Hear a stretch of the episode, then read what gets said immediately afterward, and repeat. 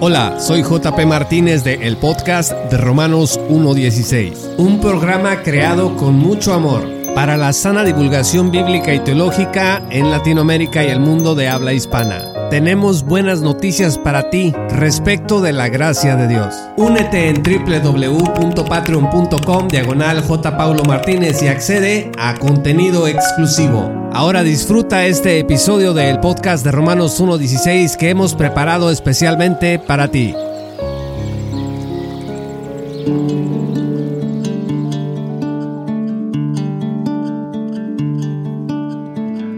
Matthew Kane, del portal Truth and Tidings, que es una revista que según entiendo pertenece a los hermanos congregados es decir, al movimiento de las asambleas de los hermanos que surgieron del avivamiento del siglo XIX en Inglaterra con John Nelson Darby. Le agradezco a Keren, que es una de nuestras patrocinadoras de nuestro programa, me envió los enlaces a una serie de artículos muy interesantes que se titulan ¿Por qué no soy reformado? Y en este episodio quiero compartirles uno de estos artículos que me parece es muy importante, coincido en mucho de lo que dice aquí. El artículo se llama ¿Por qué no soy reformado? La ley y el Evangelio. Es un material que está en inglés, pero aquí lo vamos a traducir al español. Y es el artículo número 3 de esta serie titulada ¿Por qué no soy reformado? Vamos a darle lectura. ¿Por qué no soy reformado? La ley y el Evangelio por Matthew Kane. Una cosa que aprecio mucho de profesores de teología reformados es su preocupación por una conversión genuina. Una verdadera salvación seguramente impactará la vida de un individuo. Deberíamos estar agradecidos por este énfasis. Sin embargo, irónicamente, para un movimiento que defiende la sola gracia, su preocupación por defender el verdadero arrepentimiento bíblico a veces conduce a enseñanzas que disminuyen la gracia. Entre paréntesis, estimados amigos, creo que por la lectura que ya le he dado a este artículo previamente, una de estas desviaciones de la teología reformada o de disminuciones de la gracia de Dios es precisamente lo que se conoce como salvación por señorío. Y debo decirle que lamentablemente esta salvación por señorío no nada más tiene su asiento en el nuevo calvinismo, sino que podemos trazar su base doctrinal a la Confesión de Fe de Westminster y otros documentos normativos del movimiento reformado. No todos los calvinistas, por supuesto, abrazan salvación por señorío, pero sí tenemos la semilla o el germen de esta doctrina que disminuye la gracia de Dios en los documentos confesionales reformados. Al menos insisto en lo que hicieron los divinos de Westminster. Matthew Kane prosigue. Una segunda razón entonces por la que no soy reformado es que su lenguaje sobre la ley y las obras puede confundir el Evangelio. El fin de la ley. La salvación siempre se ha recibido exclusivamente por la fe, eso dice Romanos 4. Bajo la ley los creyentes ofrecían sacrificios de animales, pero esos sacrificios no quitaban sus pecados. Vea Hebreos 10, verso 4. Dios los salvó debido a su fe en Él, sabiendo que el entonces futuro sacrificio de Cristo le daría satisfacción en relación con sus pecados. Vea Romanos 3, verso 25. Mientras que los creyentes del Antiguo Testamento vieron su fe bajo la ley, los creyentes del Nuevo Testamento no lo hacen. Nosotros, dice Romanos 6, 14, no estamos bajo la ley, sino bajo la gracia. Y Dice Romanos 10:4, Cristo es el fin de la ley para justicia a todo aquel que cree. Teología reformada y la ley. Si bien algunos maestros reformados se harían eco de todo corazón del párrafo anterior, otros no, muchos de ellos sostienen que la ley del Antiguo Testamento sigue siendo nuestra regla de vida. Esto está arraigado en la confesión estándar de la teología reformada. Dice la Confesión de Fe de Westminster, cito, los verdaderos creyentes no están bajo la ley como un pacto de obras para ser justificados o condenados por ello, pero es de gran utilidad para ellos y para otros como regla de vida. Fin de la cita. Si bien los buenos maestros reformados se esfuerzan mucho por resaltar la gracia contenida en la ley y cómo la ley encaja con el Evangelio, están desarraigando las semillas de confusión sembradas por su propia teología. El Nuevo Testamento y la ley.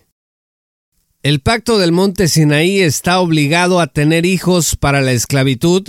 Vea Gálatas 4, verso 24, por lo que no debemos hablar de la ley como nuestra regla de vida. Dice Romanos 7, verso 6, pero ahora estamos libres de la ley por haber muerto para aquella en que estábamos sujetos, de modo que sirvamos bajo el régimen nuevo del Espíritu y no bajo el régimen viejo de la letra. Tanto Romanos como Gálatas nos enseñan que la ley de Moisés no justifica ni santifica. El modelo de vida del cristiano es Cristo, una vida fortalecida por el Espíritu.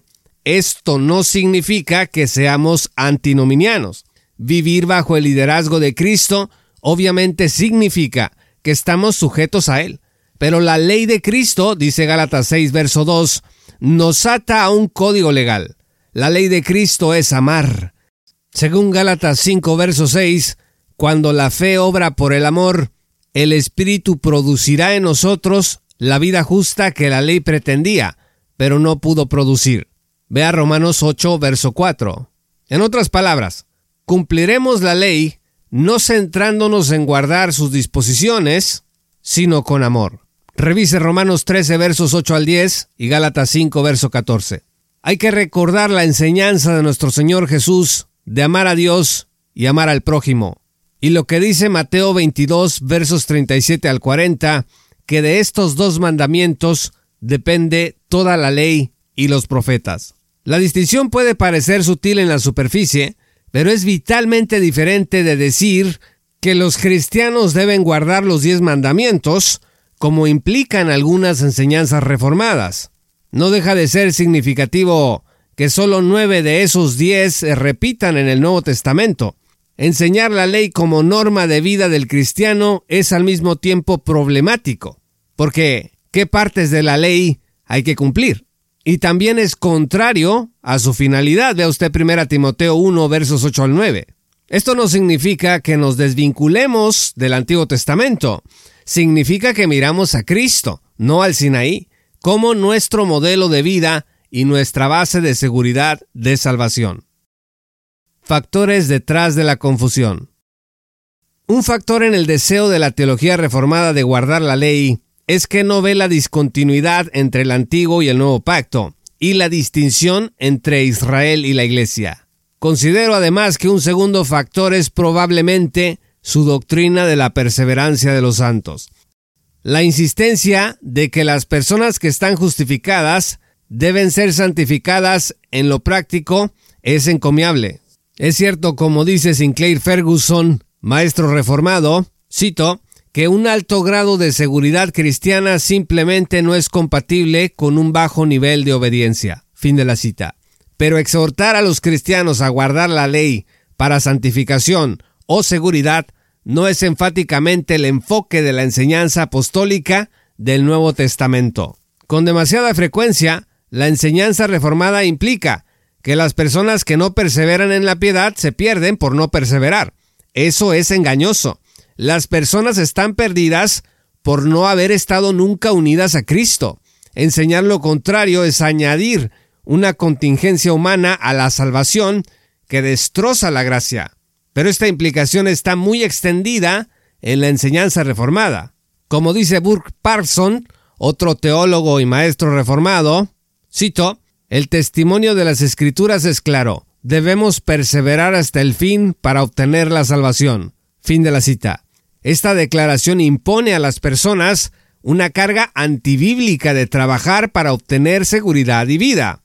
Como dice otro teólogo y pastor reformado, R.C. Sproul, cito, aún debemos tomar en serio las advertencias de apostasía que ocurren con frecuencia en el Nuevo Testamento. El propio Pablo habla de cómo tiene que golpear su cuerpo para someterlo no sea que en última instancia se convierta en un náufrago. Fin de la cita. La implicación es que Pablo no tenía seguridad de la salvación final y existía la posibilidad de que no fuera salvo. Estimados amigos, entre paréntesis, déjeme decirle que esta anotación de Matthew Kane me pareció fabulosa porque leer la expresión del apóstol Pablo en ese sentido implica que el apóstol Pablo no se sentía seguro de terminar la carrera, no se sentía seguro de su justificación. Y eso es absolutamente contrario a todo lo que él escribió en otras partes del Nuevo Testamento.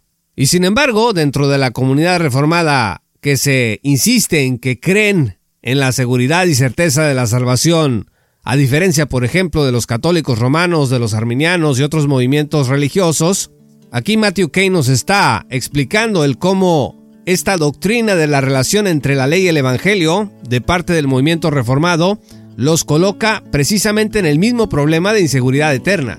Matthew Kane concluye, podemos apreciar el corazón de la enseñanza reformada que insta a las personas a una vida santa, pero debemos tener claro que Cristo cumplió la ley.